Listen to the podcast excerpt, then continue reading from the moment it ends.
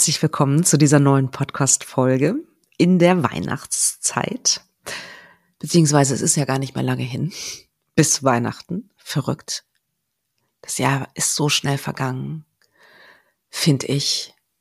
Und ich weiß nicht, wie es dir geht, aber ich gucke gerne zurück am Ende des Jahres, um dann zu entscheiden, was nehme ich mit ins neue Jahr und was kann gerne im alten Jahr bleiben. Und ich mache das schon seit einigen Jahren und ich habe mir irgendwie dieses Jahr überlegt, ich nehme dich einfach mit in meine Rituale sozusagen, in meine Reflexionsarbeit und Neuausrichtung aufs neue Jahr. Und deswegen gibt es eine Masterclass von mir am 29. Dezember. Gibt auch eine Aufzeichnung, wenn du keine Zeit an dem Tag hast, wo ich so anderthalb, zwei Stunden mit dir ja, genau das durchgehe sozusagen, auf eine sehr, sehr schöne Art und Weise mit Meditation und Clearing und ah, das wird schön mit einer wahnsinnig schönen Energie. Ich habe da so Lust drauf, dich mitzunehmen. Und ähm, natürlich kannst du das buchen. Du findest alle Einzelheiten beziehungsweise den Link natürlich in den Show Notes. Dann noch eine zweite Sache in eigener Sache sozusagen oder eine, eine zweite Info. Also es gibt diese Gruppe, vielleicht hat es sich zu, schon zu dir rumgesprochen, die Facebook-Gruppe Bring Your Soul Back to Life für alle Menschen, die sich am Ende ihres Kinderwunschweges befinden. Und diese Gruppe sucht Mitglieder.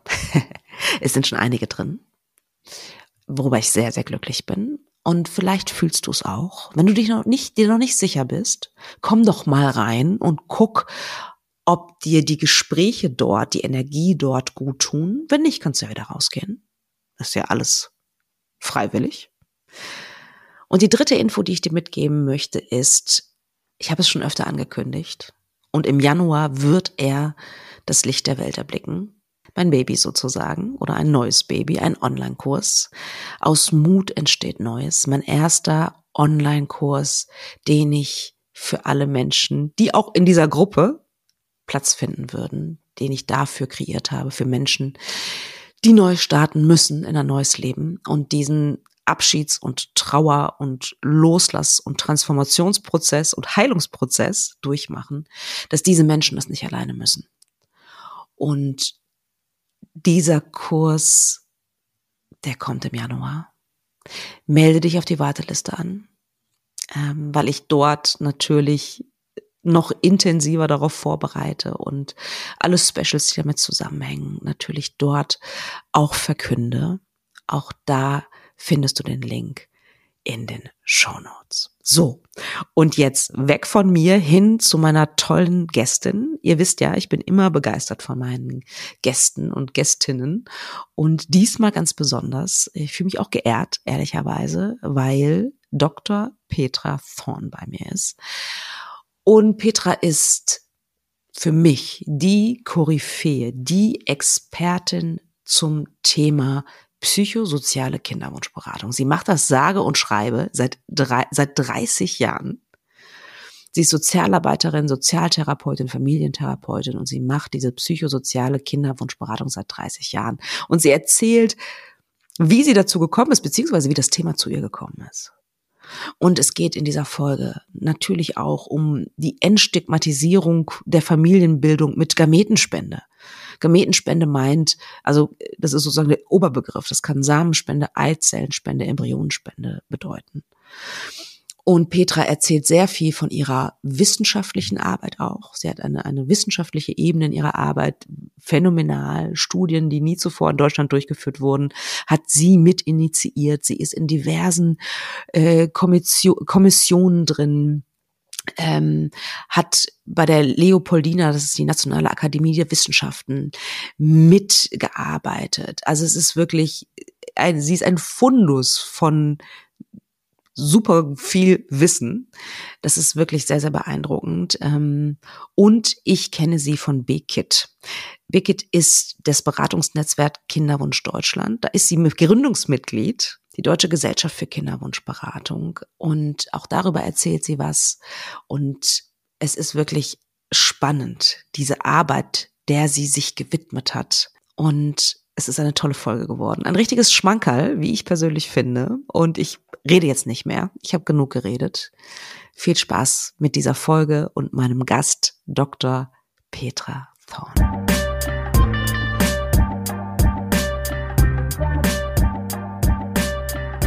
Ich habe einen Gast, auf den ich mich schon lange gefreut habe und ich fühle mich richtig geehrt, dass sie bei mir im Podcast ist. Liebe Petra, liebe Petra Thorn, herzlich willkommen. Ja, herzlich willkommen auch von meiner Seite aus, sozusagen virtuell bei mir in der Praxis. Ja, wir sitzen beide in der Praxis, ja. ich bei mir zu Hause in Mörfelden und du in Dortmund. In Dortmund. In Dortmund, im Ruhrpott, genau. Wundervoll, dass es geklappt hat. Vielen Dank. Ich würde ja sagen, also für mich bist du die Expertin in der psychosozialen Kinderwunschberatung. Ähm, und sag mal, wie bist du eigentlich zu diesem Thema gekommen? Oder ist dieses Thema zu dir gekommen?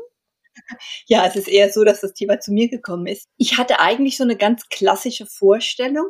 Ich habe ähm, als Sozialarbeiterin gearbeitet, hatte eine Ausbildung dann als Familientherapeutin, als Paar- und Familientherapeutin gemacht, habe ein Kind bekommen und wollte drei Jahre zu Hause bleiben und dann Teilzeit weiterarbeiten dann ist mir irgendwann relativ zügig nach der Geburt meines Kindes die Decke auf den Kopf gefallen. und dann habe ich gedacht, ich könnte ja eigentlich irgendetwas mit der Ausbildung machen.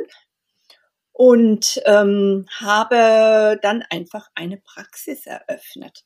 Das klingt jetzt, wenn ich das so erzähle, als nach einem ganz, ganz naiven Schritt. Ja, aber äh, für mich war das damals gar nicht so naiv. Ich habe mir gedacht, ich versuche es einfach und ich schaue, was passiert. Wow. Ich habe nichts zu verlieren. Ja, ja, ja. Ich kann eigentlich nur gewinnen. Ja, und dann hatte ich am Anfang ähm, ein paar Paare, einige Paare mit dem Thema Kinderwunsch. Und das war damals ein immenser Zufall. Ich hatte einige Paare, die mit dem Thema Samenspende zu mir in die Praxis gekommen sind. Das war wirklich damals ein, ein immenser Zufall. Ja. ja. Und ich fand dieses Thema extrem spannend, weil ich damals schon gemerkt habe, wir ähm, handhaben dieses Thema ganz anders als ähm, andere Familienbildungen mit sozialer Elternschaft, nämlich Adoption. Ja. ja. Bei der Adoption war es damals so, dass jedes Jugendamt die Eltern ähm, den Eltern empfohlen hat, die Kinder aufzuklären. Bei dem Thema Samenspende war es damals so, dass alle Ärzte den Paaren haben geraten haben, das Kind nicht aufzuklären, mit niemandem über die Samenspende zu sprechen. Und wow. diese Diskrepanz fand ich spannend. Ja. Es war natürlich auch für die Paare eine immense Belastung, mit dieser Geheimhaltung zu leben. Ja. Und das hat mich dazu bewogen, da sozusagen mit einem stärkeren Fokus hinzuschauen. Und dieser Fokus hat sich im Prinzip bis heute gehalten. Super, super spannend. Also wir schon schon mitten im Thema sozusagen, ähm, weil ich finde, das ist ein ganz, ganz wichtiges Thema und ich habe auch den Eindruck, dass es dir ein besonderes Anliegen ist, genau da diesen Paradigmenwechsel äh, weiter fortzuführen, nämlich die Kinder aufzuklären. Ne? Was ist da deine Erfahrung? Was ist sozusagen das Beste, was man machen kann bei einer Gametenspende, egal ob es jetzt eine Eizellspende ist oder oder Samenspende? Das ist spannend, weil ich mittlerweile da ganz klar bin aber so klar war ich natürlich am Anfang gar nicht. Mich hat diese Geheimhaltung schon auch, naja, ein Stück weit gepackt und ich habe lange überlegt, wie gehe ich in der Beratung vor? Positioniere ich mich da eindeutig? Oder ähm, habe ich eher die Haltung, das ist Entscheidung, also natürlich ist es im Endeffekt die Entscheidung der Eltern, aber ähm, habe ich die, habe ich eine neutrale Haltung zu dem ja. Thema Aufklärung und Geheimhaltung. Ähm, da habe ich wirklich auch einige Jahre mit mir gerungen. Mittlerweile habe ich seit vielen Jahren eine ganz, ganz klare Haltung. Und in der, Paar, in der Paarberatung, in der Beratung von Betroffenen ähm, gebe ich oft die Empfehlung mit, auf drei beziehungsweise vier Dinge zu achten, wobei das vierte nicht in den Händen der Paare liegt. Die drei Dinge liegen aber in den Händen der Paare. Zum einen wissen wir mittlerweile, es ist wichtig, dass die Kinder früh aufgeklärt werden. Früh für heißt für uns im Kindergartenalter, weil sie es dann in ihre Identitätsentwicklung gut integrieren können und es nie zu einem Bruch in der Identitätsentwicklung kommt. Der zweite Punkt ist, dass die Eltern entspannt, souverän, locker mit der Zeugungsgeschichte umgehen können und natürlich auch immer wieder mal mit dem Kind darüber reden. Ja. ja. Der dritte Punkt ist, dass die Kinder selbst entscheiden können, ob sie sich für Spender oder auch Spenderin ähm, interessieren und ob sie diese Person irgendwann kennenlernen möchten. Insofern ist eine offene Spende extrem wichtig. Ja. Das ist bei uns in Deutschland mit der Samenspende kein Thema mehr. Ja. Im Ausland ist das durchaus noch ein Thema, weil viele äh, Länder eben anonym behandeln. Ja. ja. Und das vierte Thema, das haben die Eltern nicht in der Hand, ist, dass wir als Gesellschaft darauf achten müssen, dass diese ähm, Familien akzeptiert werden mit ihrer besonderen Zusammenstellung, mit diesem Thema soziale Elternschaft, das einfach mit dabei ist ähm, und wir auch eine Gesetzgebung ähm, entwickeln und zur Verfügung stellen, die diese Kinder und diese Familien nicht diskriminiert. Ja. Und die den Kindern natürlich das Recht gibt, zu wissen, von wem sie abstammen. Ja, da gibt es auch, glaube ich, klare Studien zu, ne? Oder? Da gibt es sehr viele Studien. Es gibt vor allem die Arbeitsgruppe um die Susan Golombok ähm, in England, die seit, äh, ich glaube, über 25 Jahren immer wieder in diesem Bereich forscht und eben auch ähm, diese Aspekte in der Forschung und in den Publikationen immer wieder in den Fokus stellen. Ja, also Entstigmatisierung ist eigentlich das, ne, ist das Stichwort auf jeden ja. Fall. Ne? Das heißt also, du würdest auch dazu tendieren, also nicht nur die Kinder aufzuklären, sondern auch das Umfeld aufzuklären. Also souverän, wie du sagst, damit umzugehen. Naja, wenn wir souverän mit einem Thema umgehen, dann bedeutet das, dass wir darüber sprechen können. Ja bedeutet natürlich nicht nur den Kindern gegenüber, sondern auch im nahen sozialen Umfeld. Also ich differenziere schon nochmal zwischen dem nahen Umfeld ja. und sozusagen dem restlichen Umfeld. Ähm, es ist sicherlich nicht angemessen, überall und jederzeit über die ähm, Spenderzeugung zu sprechen, aber im sozialen Umfeld ist es durchaus angemessen, dass die die Paare, ähm, die Wunscheltern irgendwann auch mit Eltern, mit Geschwistern, mit engen Freunden darüber sprechen können. Ja, finde ich gut. Aber das bedeutet ja letztendlich auch, dass man sich mit sich selbst auseinandersetzen darf. Ne? Also was sind die eigenen Gefühle? Was ist eigentlich die eigene Haltung? Ich habe in einer äh, der Publikationen auch gelesen, ähm, dass Frauen manchmal bei der Samenspende zum Beispiel so ein bisschen so ein Ekelgefühl empfinden können, dass da ein fremder Mann sozusagen dabei war oder ist. Ähm, oder? Also sie, sie, plädierst du auch dafür, dass, dass sich Menschen gut darauf vorbereiten dürfen auch?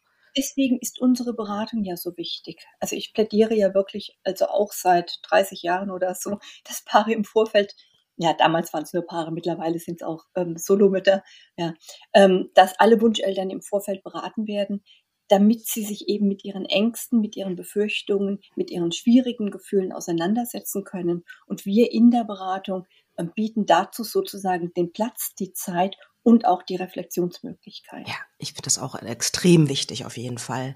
Was würdest du denn sagen, woran erkennt man eine gute Samenbank? Gibt es da irgendwelche Kriterien? Ähm, es gibt in Deutschland den Zusammenschluss der Samenbanken, den Arbeitskreis Donogene Insemination. Ja, der Arbeitskreis hat, glaube ich, im Jahr 1995 das erste Mal Leitlinien für die Samenspende veröffentlicht. Die haben wir vor, ich glaube, zehn Jahren aktualisiert. Ich sage wir, weil ich seit vielen Jahren im Vorstand mitarbeite.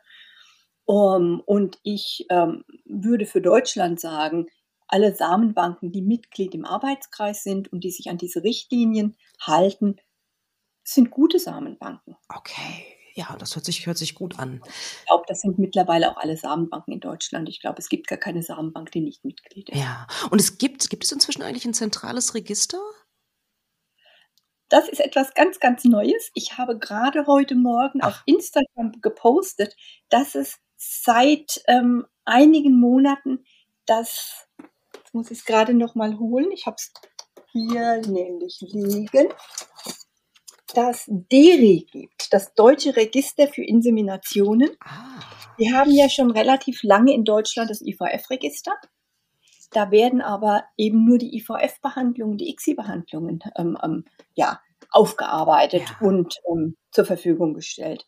Und seit ein paar Monaten haben wir das DERI, das Deutsche Register für Inseminationen. Und in diesem Register werden die Zahlen aufgearbeitet für die homologen Inseminationen, das heißt, das sind die Inseminationen mit dem Samen des Partners, und die donogenen Inseminationen, also die Spendersamen-Inseminationen. Ah, toll. Das heißt, das fängt jetzt so langsam an. Ähm, Im Moment beteiligen sie sich einige Kinderwunschzentren, aber noch nicht alle. Und wir hoffen, dass nach und nach alle Kinderwunschzentren, alle Samenbanken ihre Daten melden, sodass wir wirklich auch eine gute Basis haben für die Auswertung und sodass wir einfach auch wissen, ähm, welche Behandlung ist bei den Inseminationen wichtig? Müssen wir unterscheiden bei der Behandlung mit dem Samen des Partners und Spendersamen? Wie viele Solomütter gibt es überhaupt in Deutschland? Wie viele alleinstehende Frauen werden behandelt? Ja. Wie viele lesbische Paare werden behandelt? Das sind ja im Moment alles ähm, Fragen, die wir gar nicht beantworten können, wo wir aber jetzt ähm, mit dem DERI in den nächsten Jahren wirklich auch gute Aussagen treffen können. Großartig. Herzlichen Glückwunsch dazu, weil das ist ja wirklich ein Erfolg. Wahnsinn. Ja, ein großer Erfolg. Allerdings nicht von mir, sondern vom Arbeitskreis du ja, Aber du bist ja auch dabei und auch, auch äh, treibende Kraft, könnte ich mir vorstellen. Und ähm, sag mal, du hast gerade schon Solomütter angesprochen. Siehst du, du bist ja 30 Jahre schon dabei. Mhm. Was für Entwicklungen siehst du, was für Trends, also oder was hat sich verändert? Ja, ach, da kann ich einiges berichten. Am Anfang, vor also rund 30 Jahren, als ich angefangen habe, hatte ich in der Beratung die Situation, dass Paare zu mir kamen dass sie in den ersten ein, zwei Sitzungen von ihrem Kinderwunsch, von IVF, von, naja, ICSI, da gab es damals noch nicht. Ich überlege gerade, ich habe 93 angefangen. Seit 95 gab es die ICSI, also von ICSI haben sie noch nichts berichtet, aber eben von IVF. Und nach ein, zwei Sitzungen, als die Paare dann ja ähm, Mut gefasst haben, haben sie auf einmal erzählt, dass sie über eine Spendersamenbehandlung nachdenken. Das heißt, dieses Thema war damals so schwierig, dass die Paare das gar nicht in der ersten Beratungssitzung erwähnt Wahnsinn. haben. Weil sie wahrscheinlich Angst hatten, weil sie nicht wussten, wie ich darauf ja, reagiere. Ob du sie verurteilst in irgendeiner ja, Weise. Genau. Ne? Ja. Das heißt, es war damals enorm schwierig und es war natürlich in den Anfangsjahren so, dass ich nur Heteropaare hatte. Stimmt. Lesbische Paare 1993, die über eine Samenspende nachgedacht haben, die gab es vielleicht, aber das war ein ganz, ganz kleiner Teil. Es war eine ganz kleine Gruppe, die damals anfing. Und das äh, war sozusagen der Wandel. Also nach und nach war es dann so, dass die heterosexuellen Paare ähm, das viel offener angesprochen haben und eben auch in der ersten Beratungssitzung, sodass wir gleich sozusagen zum Thema kommen konnten. Und dann gab es irgendwann die Phase, als auch ganz, ganz vorsichtig die lesbischen Paare in die Beratung kamen, auch sehr verunsichert, nicht so sehr weil sie meine Haltung nicht einschätzen konnten, sondern weil es für lesbische Paare auch in der lesbischen Community nicht einfach war, zu dem Kinderwunsch zu stehen. Stimmt. Ja. ja es war ja sozusagen nicht normal, in Anführungszeichen, dass lesbische Paare ein Kind bekommen. Ja. Und sie hatten immer Angst, von ihrer Community verurteilt zu werden, wenn sie sich jetzt sozusagen den heterosexuellen Normen anpassen. Ja, klar, ja. War sicherlich für die lesbischen Paare keine einfache Zeit.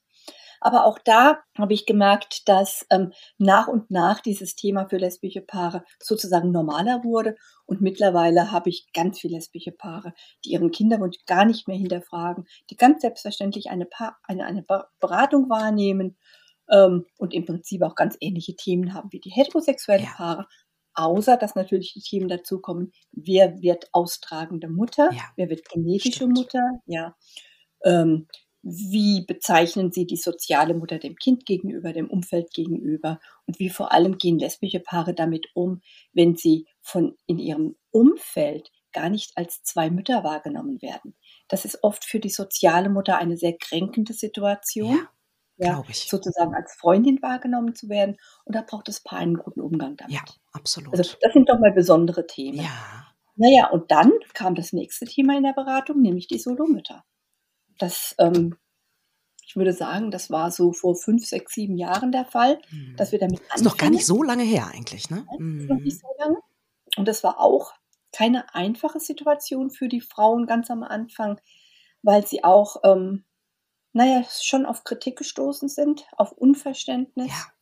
Ja, ähm, ich glaube, wir auch am Anfang uns in der Beratung mit diesem Phänomen nicht leicht getan haben. Wir haben uns natürlich auch gefragt, was bedeutet das für die Kinder, wenn sie bewusst in eine Familienkonstellation hineingezeugt werden, wo es nur einen Elternteil gibt. Ja, ja. ja. Ähm, mittlerweile haben wir auch da ein bisschen was an Forschung, auch überwiegend von der Susan Golombok, ähm, von ihrer Arbeitsgruppe. Und wir wissen, dass das erste Jahr als Solomutter kein einfaches Jahr ist. Mhm. Das sagen schon auch die Heteropaare auch. Aber die Heteropaare haben einfach den Vorteil, dass es einen zweiten Elternteil gibt, ja. der einfach mal einspringt. Bei den Solomüttern ist das nicht der Fall. Ja. Das heißt, die haben im ersten Jahr schon ähm, auch ähm, eine anstrengende Situation. Aber wir wissen von den wenigen Studien, die es gibt, dass sich die Kinder ähm, erst einmal normal entwickeln. Ja. Also es gibt im Moment keinen Grund zur Besorgnis, aber es sind wenig Studien, es sind Studien mit kleinen Fallzahlen. Also wir müssen da wissenschaftlich am Ball bleiben und wir bräuchten eigentlich auch in diesem ganzen Themenbereich wissenschaftliche Studien in Deutschland. Ja. Wir beziehen uns immer auf die Studien im Ausland. Wir haben kaum eigene Studien und wir können die Ergebnisse äh, von den Forschungen im Ausland naja, immer nur bedingt auf uns beziehen, weil die Gesetzgebung und damit auch der kulturelle Umgang schon ein anderer ist in England. Ja, ja, glaube ich. Da sind Solomütter einfach viel akzeptierter als bei uns. Und das macht auch etwas mit dem Selbstwert von Solomüttern. Absolut. Das äh, stimmt, äh, würde ich auf jeden Fall auch ja absolut zustimmen. Ich habe gelesen, äh, auch in der Publikation, glaube auch auch von dir mitverantwortet, ähm, dass früher eine Samenspende, also eine Frau, die von einem fremden Mann ein Kind wollte oder eine Samenspende wollte, als schwere neurotische Persönlichkeitsstörung galt. Da musste ich wirklich schmunzeln. Ne? Das gibt's ja gar nicht. Ne? Aber jetzt verstehe ich auch, warum das, glaube ich, immer noch in unserer Gesellschaft irgendwie unbewusst mitschwingt. Ne? Dieses Denken sozusagen. Ne? Ja, ja, das war wirklich, also gerade in den 50er und 60ern war das so eine relativ typische Aussage. Man hat also wirklich den interessanterweise den Frauen diese äh, Pathologie unterstellt. Ja. Die Männer waren außen vor. Wie immer bei dem Thema ja. Kinder sind Männer da ganz häufig außen vor. Mittlerweile haben wir da auch einen guten Blick hin. Ja. Ähm, aber auch das hat sich eigentlich erst so in den letzten 10, 15 Jahren verändert. Verrückt. Und sag mal, Hast du da Erfahrungswerte? Was, was sind, welche Männer spenden? Also was, was sind das für Männer? Was haben die für eine Intention? Ja, da habe ich, ähm, da habe ich eine Studie durchgeführt vor vielen, vielen Jahren, 2000, oh, 2007, 2008, glaube ich, ja, mit Kollegen zusammen. Wir wissen, das sind sozusagen ganz normale Männer. Durchschnittsmänner, ja. Es ist von, von allem etwas dabei, ja. Ähm, damals war es so, dass rund ein Drittel der Männer gesagt haben, sie spenden, weil sie ein kleines Entgelt dafür bekommen. Mhm. Das zweite Drittel hat gesagt, sie spenden, weil sie medizinisch hervorragend untersucht werden und das von den Kassen in dem Alter gar nicht übernommen werden würde. Ja. Und ein letztes Drittel hat gesagt, wir spenden, weil wir wissen, es gibt Paare mit Kinderwunsch, die nur auf diesem Weg ihren Kinderwunsch erfüllen können. Wahnsinn. Ja. Okay. Und es gab ganz viele Spender damals in dieser Studie, die zwei Kreuzchen gemacht haben, also die diese ein, zwei von diesen drei Gründen miteinander kombiniert haben. Sehr, sehr spannend. Ja. Ich glaube, das hat sich nicht, nicht wesentlich ähm, verändert. Ich könnte mir vorstellen, dass dieser Anteil von Männern, dass der Anteil von Männern, die ähm, spenden, um zu helfen, dass der vielleicht ein Ticken größer geworden ist. Ja, ähm, aber ich glaube, die anderen Teile wird es immer noch geben. Und ich glaube, viele Spender würden mittlerweile mindestens zwei Kreuzchen machen. Wow. Und es gab auch keinen Einbruch sozusagen, als die Gesetzgebung sich äh, verändert hat und ähm, die, ähm, also die äh, Spenderkinder sozusagen ein Recht ja darauf haben, glaube ich, wenn sie volljährig sind, ähm, ja. den Namen zu erfahren von dem Spender. Auch da gab es keinen Einbruch. Nein, es gab keinen Einbruch. Ich weiß von einigen Samenbanken, dass sie mit den Spendern natürlich da offen drüber gesprochen haben. Es, die, die Spender mussten ja aufgeklärt werden über diese Gesetzgebung.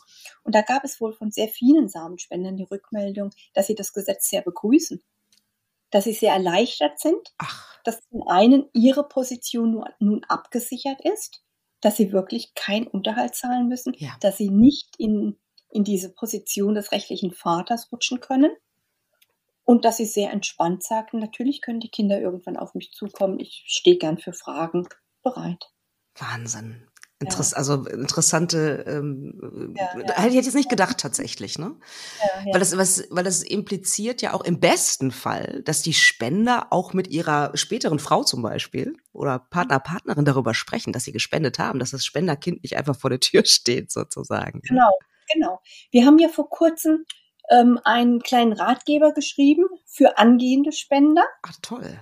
Ja, der ist in dieser Reihe zwölf Tipps entstanden. Ja.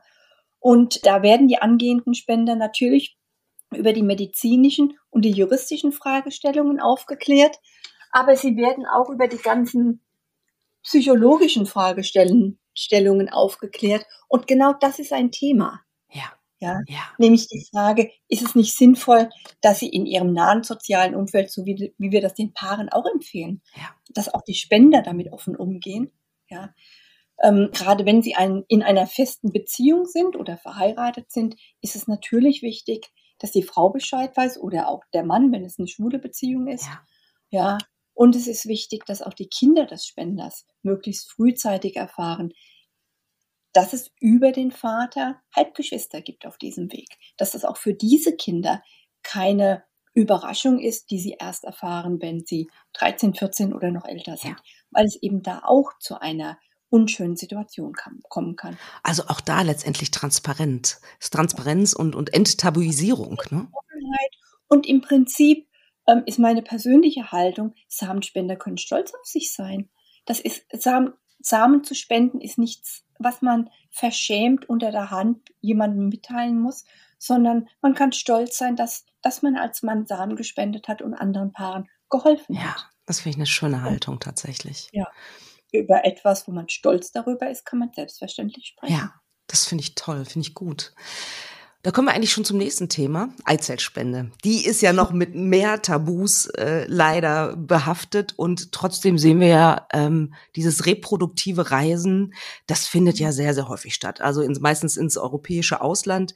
Und ich fand es auch ganz interessant, das würde ich ganz gerne auch nochmal ähm, äh, hier, hier mitteilen. Also der Diskurs ist ja ist sich so ein bisschen uneinig. Ne? Ist es ein Zeichen reproduktiver Autonomie? Ja, ist es eine illegale Handlung oder ist es sowas wie Ausdruck zivilen Ungehorsams? So habt ihr das genannt in eurer Publikation. Mhm. Ähm, aber Fakt ist, es machen unglaublich viele Menschen. Wie tabuisiert nimmst du dieses Thema wahr in der deutschen Gesellschaft?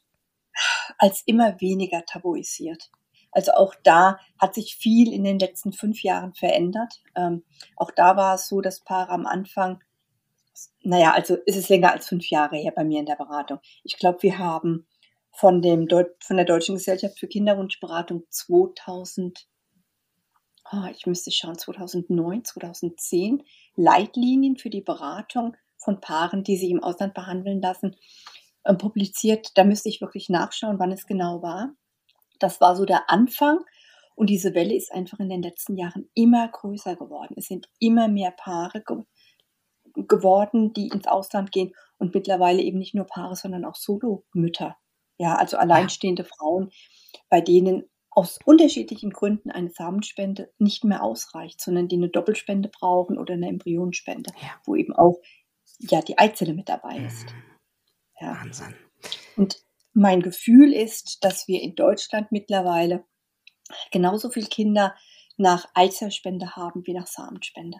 Ich glaube, da ist der Unterschied gar nicht mehr so groß. Ja. Und das zeigt auch, dass die deutschen, dass die Gesetzgebung für die deutschen Paare nicht wirklich relevant ist. Mhm. Und dass wir in meinen Augen, dazu habe ich ja auch sehr viel publiziert, viel besser damit tun würden, die Eizellspende unter regulierten Bedingungen, so dass wirklich die Interessen aller, aller Parteien gut gewahrt ähm, werden, ja, dass wir die Eizellspende unter diesen regulierten Bedingungen zulassen. Ja, ja finde ich, äh, bestimme ich dir absolut zu. Sag mal, was würdest du sagen, was, was sind so die größten Herausforderungen für Paare oder Solomütter, die, weiß ich nicht, nach Prag gehen oder woanders hin? Was sind so die größten Herausforderungen oder kann man sich vorbereiten? Ähm, also ich erlebe es immer wieder, dass ähm, Eltern in die Beratung kommen mit dem Wunsch, ähm, das Kind aufzuklären und einfach Unterstützung bei der konkreten Aufklärung ähm, suchen und sie dann ähm, feststellen, sie waren leider in einem Land zur Behandlung, in dem die Spenderin anonym bleibt und sie erst zu diesem Zeitpunkt in, mit diesem Dilemma konfrontiert werden. Ja. Das ist für die Eltern besonders bitter, ja. Ja, weil sie im Nachgang sagen, das wollten wir eigentlich gar nicht, aber wir wussten es zu diesem Zeitpunkt nicht besser und uns hat niemand darauf hingewiesen. Mhm. Deshalb ist gerade in meinen Augen bei dem Thema Eizellspende die Beratung im Vorfeld so wichtig. Ja, ich weiß, juristisch gibt es da durchaus ähm, schwierige Situationen dazu zu beraten. Da können wir vielleicht auch gleich nochmal drüber Gerne. sprechen. Ähm, aber damit eben diese Dilemmasituation für die Eltern und natürlich auch für das Kind erst gar nicht besteht, müssen die Paare wissen, in welchem Land welche Gesetzgebung ähm, ähm, vorliegt, Ja. damit sie sich ein Land heraussuchen können, das möglichst offen ist, sodass sie später mit dem Kind nicht in diese Dilemmasituation kommen. Absolut. Da ähm, setzen wir uns seit einigen Jahren dafür ein, selbst wenn wir die Eizellspende nicht zulassen, dass zumindest die medizinische und auch die psychosoziale Beratung durchgeführt werden kann, ohne dass wir dieses Damoklesschwert ähm, der Gesetzgebung ähm, auf uns spüren, ohne dass wir Angst haben müssen, wir machen uns irgendwie strafbar. Das wäre enorm wichtig, weil das hätte natürlich auch Signalwirkung auf die Paare, auf die Wunscheltern, die wüssten, sie können eine Beratung wahrnehmen. Sie müssen auch nicht aufpassen, was sie wie in der Beratung formulieren, Ja. um auch die Beratungsfachkraft nicht in eine schwierige Situation zu bringen. Ja. Und wir als Beratungsfachkräfte können umfassend darüber informieren und können auch, ähm, auch darüber informieren, wie die Gesetzgebung in bestimmten Ländern ist, damit eben diese schwierige Situation im Nachgang nicht entsteht. Ja, absolut. Und das ist, ist wirklich, das empfinde ich auch immer mal wieder so tatsächlich. Also es kommen Menschen in mein Kennenlerngespräch.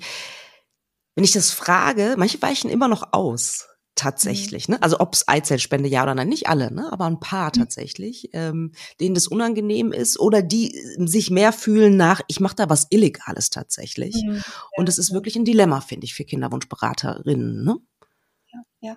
Es ist ja auch die Frage, ähm, was signalisieren wir Ja. denn, wenn wir sagen, wir machen, wir beraten zum Thema Eizellspende? Signalisieren wir, dass wir eigentlich gegen diese Gesetzgebung sind? Signalisieren wir, dass wir eine Beratung im Vorfeld einer Familienbildung mit Hilfe Dritter, um es mal neutral auszudrücken, Ja. für fachlich sinnvoll halten? Das ist meine Haltung. Ja, Ja. Ähm, da, das ist, das ist einfach auch schwierig für uns immer wieder ähm, ja zu definieren. Ja. Ja. Und ich weiß auch, dass viele Kollegen und Kolleginnen von uns ja nicht freiberuflich arbeiten, sondern angestellt sind bei Beratungseinrichtungen und da auch intern in den Beratungseinrichtungen nochmal diese Diskussion geführt werden. Absolut, ja. Oft sind es ja auch kirchliche Träger, muss man sagen. Das kommt auch Genau. nochmal als Aspekt gewissermaßen dazu. Und sag mal, du bist ja sehr nah dran. Gibt es da irgendwelche Bestrebungen der Regierung, da zum Thema Eizellspende was zu verändern? Ja, wir haben ja seit ähm, April diesen Jahres, ähm, jetzt sage ich diesen Jahres, also im Jahr 2023, ich weiß Ja. nicht, wann das Interview ausgestrahlt wird, eine Kommission, die die Zulassung der Eizellspende und der Leihmutterschaft ähm, beziehungsweise die, die das Verbot überprüfen Okay. soll und gegebenenfalls auch ähm, ja darlegen soll, wie ob beides zugelassen werden kann und unter welchen Bedingungen. Wir erwarten diesen Bericht nächstes Jahr im April Ah, wow. wir sind alle sehr gespannt darauf, ähm, wie die Haltung in diesem Bericht sein wird. Ja. Ob es tatsächlich zu einer Veränderung kommt oder ob, wie schon seit vielen Jahrzehnten, es wieder stagniert. Okay. Was sagt dein Gefühl? Ich finde es ganz schwierig, dazu ein Gefühl zu äußern. Hm. Mit ganz, ganz, ganz viel Vorsicht würde ich sagen, ich könnte mir vorstellen, dass die Eizellspende reguliert zugelassen wird, die Leihmutterschaft nicht. Die Leihmutterschaft wird immer viel, viel kontroverser Ja. diskutiert. Es ist auch deutlich komplexer und schwieriger als die Eizellspende. Ja. Von daher könnte ich mir vorstellen, dass die Kommission da zu unterschiedlichen Ergebnissen Ja. kommt. Aber wie gesagt, das ist mit ganz, ganz, ganz viel Vorsicht ausgedrückt. Und sag mal für alle, die nicht wissen, wie so eine Kommission zusammengesetzt ist, das sind wahrscheinlich unterschiedliche Menschen mit unterschiedlicher Wertehaltung, nehme ich mal an, ne? oder? Die da zusammenfinden? Oder Ja, wie stelle ich mir das vor? Unterschiedliche Wertehaltung, unterschiedliche fachliche Hintergründe. Es sind Mediziner dabei, es sind Medizinethiker dabei, Theologen, mm, ein Psychologe ist dabei. Ja, also die, die Kommission ist ja einsehbar. Wir können, also wir wissen, wer in der Kommission sitzt. Es sind unterschiedliche Haltungen, unterschiedliche Fachrichtungen. Ähm, ja, von daher bin ich wirklich sehr Ich gespannt. auch. Wow, das wusste ich gar nicht. Ganz, ganz, ganz spannend auf jeden Fall. Ach ja, genau, das Thema Embryonenspende finde ich Mhm. noch ganz spannend. Auch unreguliert eigentlich, glaube ich, in Deutschland. Ne, Magst du ein bisschen was? Ja, genau. Also das finde ich nämlich, also das finde ich nochmal eine ganz spannende Sache. Die meisten wissen auch gar nicht, dass es unter bestimmten Voraussetzungen äh, möglich ist. Eine Embryonenspende ist in Deutschland möglich. Magst du ein bisschen Ja. was dazu erzählen? Gibt seit vielen, vielen Jahren das Embryonenspende-Netzwerk, die sozusagen die Embryonenspende koordinieren. Ähm, es gibt mittlerweile einige Kinderwunschzentren, die kooperieren.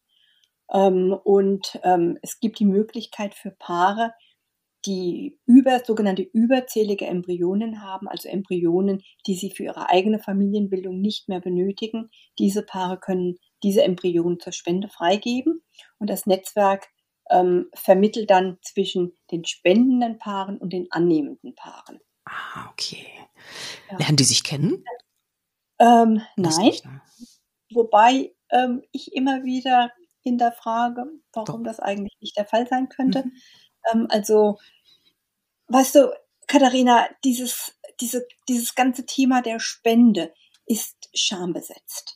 Aber wenn wir da wirklich nochmal ähm, anders schauen würden und das Ganze, Ganze mit Stolz und Selbstbewusstsein angehen können, dann gäbe es vielleicht auch keinen Grund, dass Spender und Spenderinnen anonym bleiben müssen. Ja.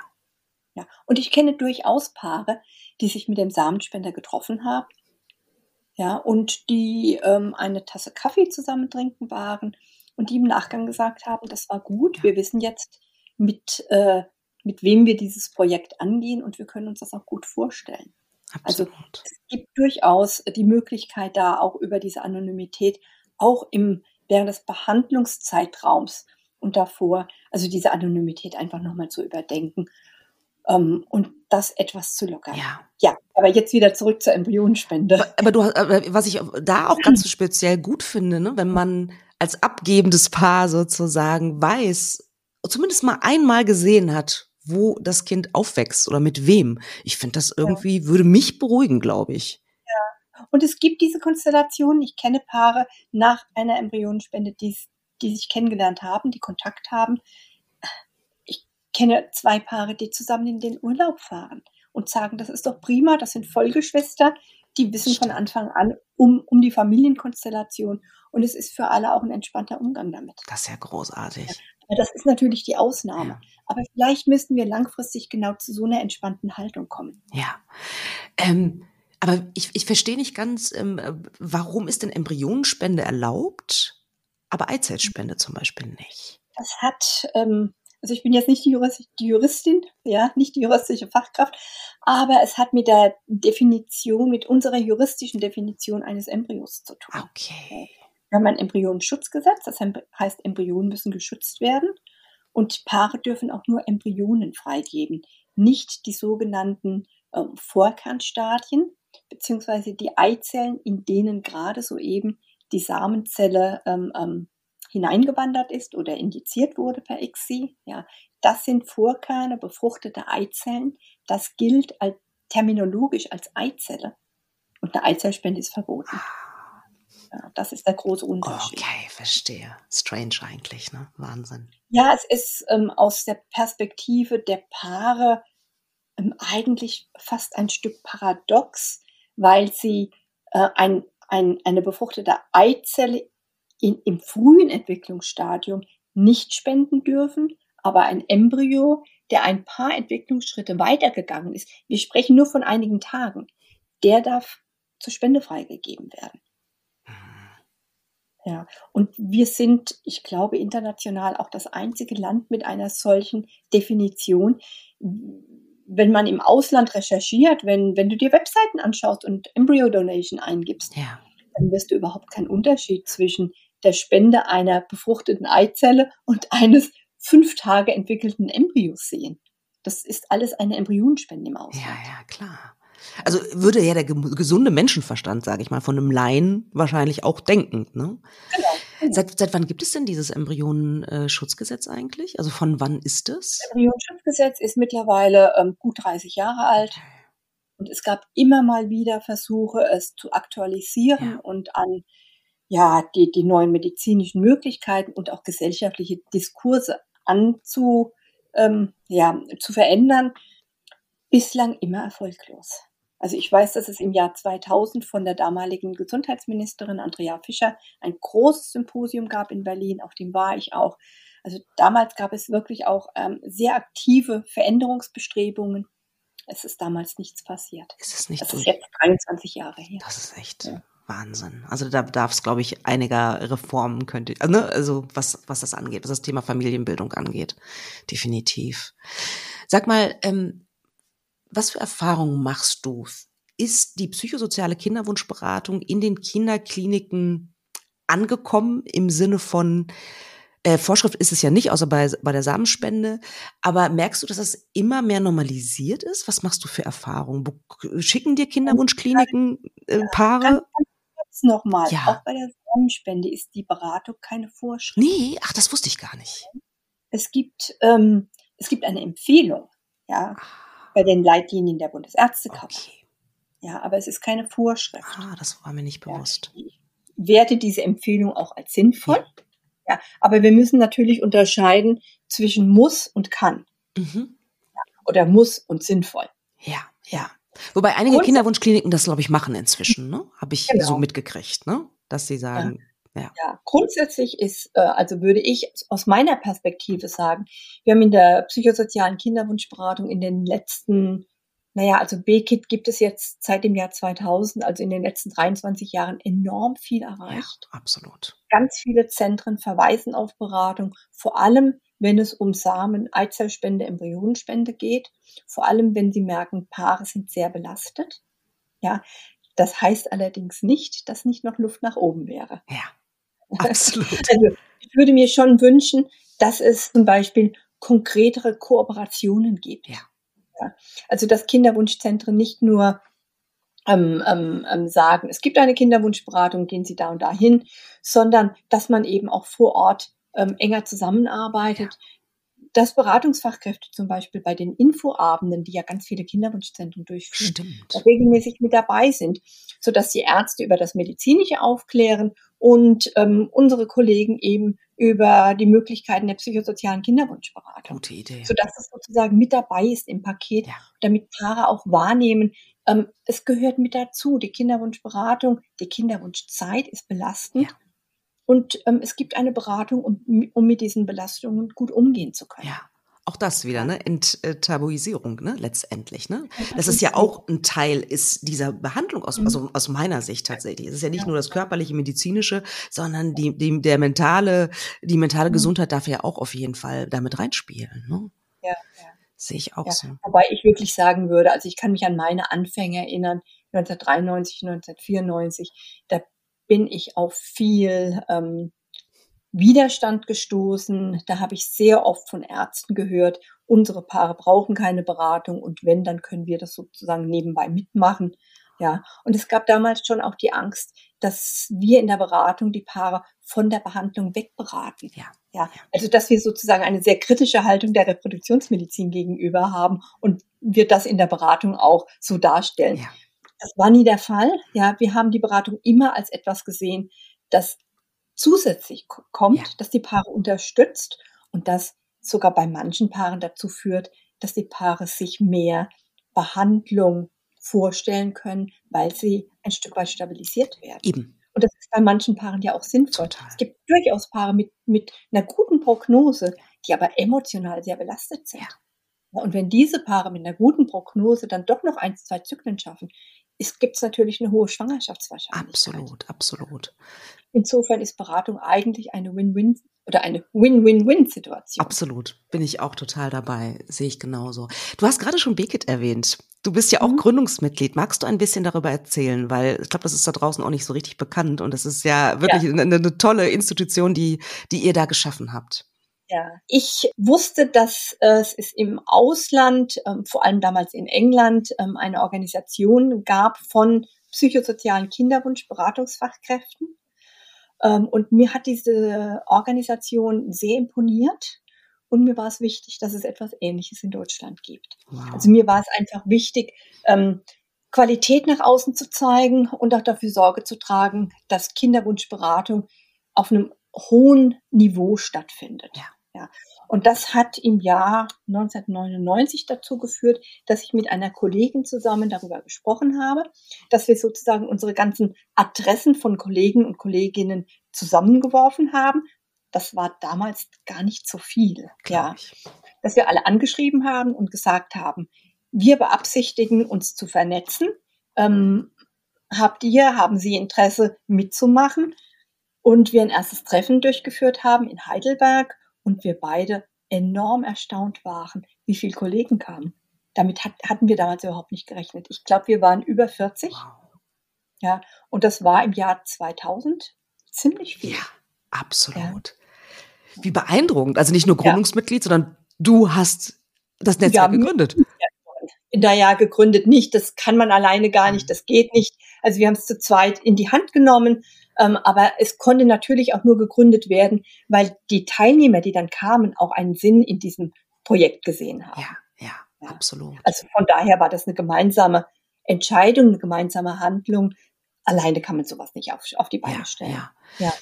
Ja. Was, was macht ihr genau? Was macht ihr genau? Wir haben dann ein Jahr später uns formal organisiert als EV, als Verein und haben dann als allererstes ähm, unser uns definiert. Wer sind wir? Was machen wir? Wo sind auch Grenzen? Was machen wir nicht? Ja, das hat eine ganze Weile gedauert.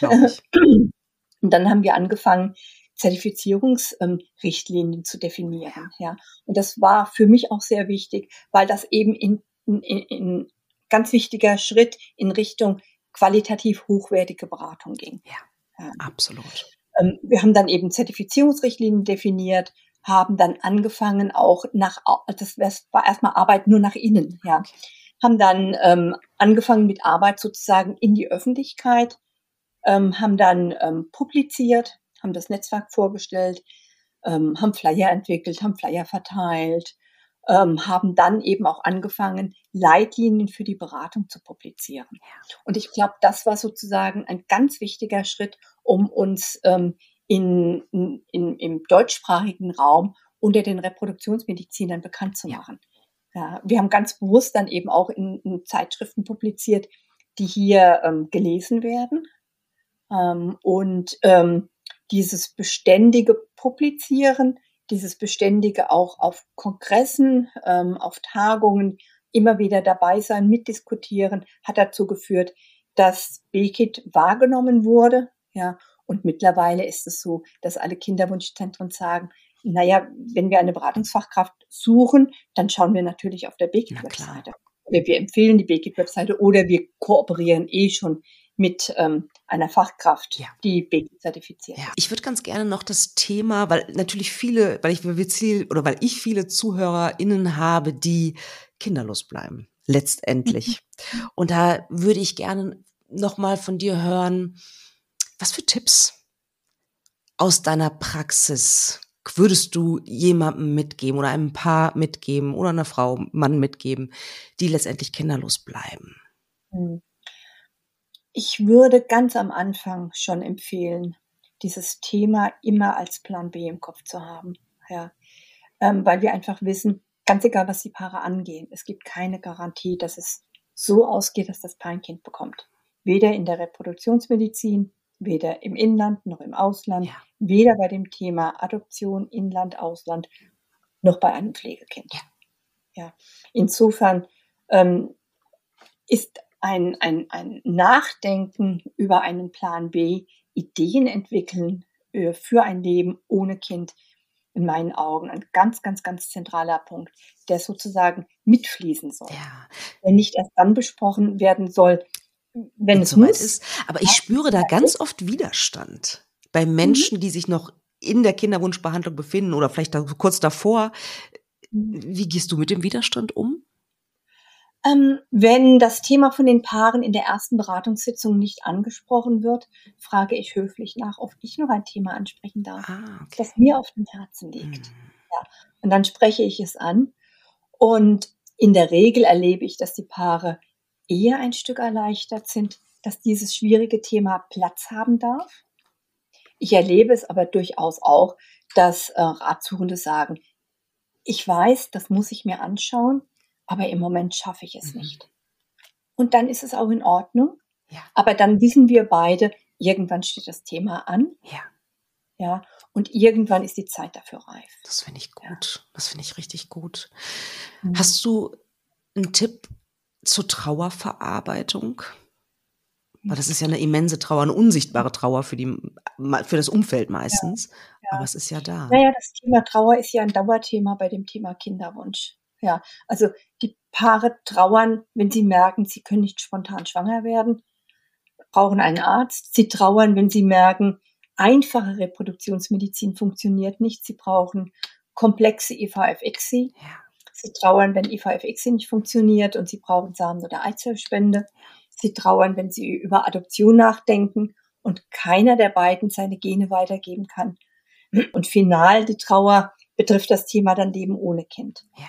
Also Trauer durchzieht eigentlich die Kinderwunschberatung wie ein roter Faden, ist immer Teil der Beratung. Ja.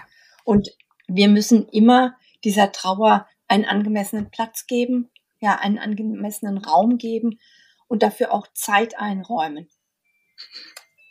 Und das ist manchmal gar nicht so einfach, weil wir eben auch Paare haben im fortgeschrittenen Alter, wo diese Zeit nicht immer da ist. Ah, okay, ja, stimmt. Ja, tut mir leid, bei mir hinten klingelt Macht das, nix. das kann ich nicht wegschalten, aber. Das ist nicht so schlimm. Ja, dann gibt es eben so eine Balance zwischen Trauer angehen, ja. Platz einräumen und trotzdem überlegen, kann es in der medizinischen Behandlung oder auch bei dem Thema Adoption Pflegekind ja. doch nochmal weitergehen. Ja. ja. Das, das finde ich tatsächlich eine große Herausforderung für die Paare, ne? das parallel zu genau. machen. Das ist ein emotionales Spagat. Ja. ja. Ähm, aber es geht manchmal. Ja. Mhm. Ähm, es gibt durchaus Paare, die können auch wirklich phasenweise das eine von dem anderen trennen. Mhm. Und das kann man in der Beratung auch gut sozusagen zuordnen. Ja. Aber die Paare brauchen in der Regel auch eine gute Unterstützung dafür. Ja, sehe ich auch so, auf jeden Fall. Wie viele Paare hast du auseinandergehen sehen über den Kinderwunsch? Sind das ganz, ganz wenige? Ach, ganz, ganz wenige. Ja, ja, ja. Ich kenne Paare, ich kenne auch Eltern mit Kindern, die sich haben scheiden lassen, ja. Ähm, diese Paare und die Eltern sagen allerdings in der Regel, es war nicht das Kinderwunschthema, sondern es gab davor schon Konflikte, wo wir uns nicht gut einigen konnten. Und die Krise des Kinderwunsches hat diese Konflikte nochmals verschärft. Und das war der Grund, weshalb es letztendlich auseinandergegangen ist. Ja. Ja, es ist nie nur, nur der Kind, nur in Anführungsstrichen ja. natürlich der Kinderwunsch. auch ganz selten nur ein Grund. Ja. ja. Es kommen häufig mehrere Gründe zusammen. Ja, absolut. Sag mal, an was arbeitest du gerade? Äh, gibt, gibt es, weiß ich nicht, ein neues Buch von dir oder arbeitest du gerade an einem neuen Buch, wenn du das verraten magst, natürlich nur? das mache ich gerne. Ähm, ich hatte vorhin ja schon diese zwölf Tipps für die Samenspender vorgestellt. Super diese zwölf Tipps, das ist im Moment eine Reihe, wo ich sehr viel Arbeit hineinstecke, was aber auch sehr, sehr viel Spaß macht. Da habe ich einige Ratgeber ähm, verfasst, Kolleginnen und Kollegen haben einige Ratgeber verfasst und da entsteht im Moment entstehen die nächsten zwölf Tipps zum Thema Präimplantationsdiagnostik. Oh, spannendes Thema. mache ich mit zwei Ärztinnen zusammen, beziehungsweise ist andersrum zwei Ärztinnen mit mir zusammen. Die kennen sich in dem Bereich viel besser aus als ich. Und wir sind gerade dabei, dass unser Büchle, wir nennen das Büchle, weil die zwei aus Süddeutschland kommen, unser Büchle ähm, uns anzuschauen und ähm, zu gucken, ob die Grafiken passen, ähm, ob die Texte so stehen bleiben können. Ähm, dann wird es in die Korrekturlesephase kommen und dann wird es gedruckt werden. Da freue ich mich sehr drauf, weil das Thema Präimplantationsdiagnostik, glaube ich, noch ein bisschen vernachlässigt ist. Ähm, ich kenne dazu nicht wirklich einen Ratgeber. Es wird in einigen Ratgebern mit erwähnt, ja. aber ich kenne keinen Ratgeber für betroffene Paare, der sich nur damit auseinandersetzt. Ja, super, tolle ja. Idee. Ich kenne ich ihn auch nicht, also ich kenne sicherlich nicht alle Bücher, aber ich glaube, es gibt ihn nicht. Ja. Und das wäre sozusagen ein, ja, ein, ein erster, zumindest Kompaktratgeber, also kurz und knackig, ja. Wundervoll. Ähm, zu diesem Thema. Sehr, sehr toll. Und du hast ja auch einen eigenen Verlag. Das äh, ja, finde ich auch genau. ganz großartig. Sehr, sehr schön. Ja, mhm. ich glaube, ich würde zuletzt, also wir können natürlich noch zwei Stunden weiter äh, reden. Du bist äh, so ein, eine tolle Gesprächspartnerin. Vielen, vielen Dank. Ähm, aber so als letzte Frage, deine Botschaft an die ZuhörerInnen. Gibt es da etwas, was du mitgeben möchtest, was dir wichtig ist? Jetzt muss ich gerade überlegen, an wen diese Botschaft gerichtet ist. Also ich arbeite ja im Prinzip auf drei Ebenen. Ich arbeite mit den Paaren in der Beratung. ich arbeite mit vielen Kollegen, Kolleginnen im Rahmen von Fortbildungen, Tagungen etc. Und ich arbeite immer mal wieder auch im Bereich von Gesetzgebung und setze mich da eben für regulierte Zulassungen, zum Beispiel der Eizellspende ein. Also ich habe bei, bei einigen ähm, Papieren auch mitgewirkt, die Empfehlungen für Gesetzgebung ähm, ähm, publiziert haben. Von daher tue ich mich jetzt schwer, so ganz spontan ja. etwas zu finden, was alles drei abdeckt. Aber ja, Paare vielleicht hören ja, eher diesen Podcast. Würde, naja, also wenn ich jetzt, wenn ich so im Nachdenken bin und ich merke jetzt doch, was ich mir für alle drei Ebenen wünschen würde, wäre noch immer eine weitere Entstigmatisierung, eine weitere Enttabuisierung. Ja. ja. Ich glaube, für Betroffene ist das Thema Kinderwunsch noch immer schwierig. Es ist nicht so, dass Betroffene ganz entspannt sagen, bei mir wurde leider Unfruchtbarkeit diagnostiziert, das und das wurde diagnostiziert und ich gehe den Weg der Reproduktionsmedizin oder der Samen, Eizell, was auch immer Spende. Ja, das ist schon noch schwierig für die meisten. Da würde ich mir wünschen, dass wir als Gesellschaft sehr viel offener werden, sehr viel akzeptierender. Ich würde mir aber auch wünschen, dass Betroffene mehr Mut haben, weil ich glaube, dass sie eigentlich auf viel mehr Verständnis stoßen, als sie selbst denken. Ja. Absolut. Ja. Das wäre sozusagen die Botschaft an die Betroffenen. Wundervoll. Ja.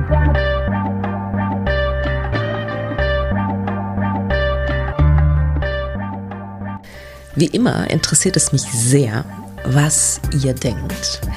Schreibt mir doch gerne eine E-Mail über podcast.praxis-apia.de oder über Instagram, Facebook oder sonstige Kommunikationskanäle. Ich freue mich wirklich über jede Nachricht, die ich bekomme. Und ja, vor allen Dingen freue ich mich natürlich auch, wenn du wieder Zeit mit mir verbringen willst beim nächsten Mal bei Alles da, Noella nicht. Überleben ohne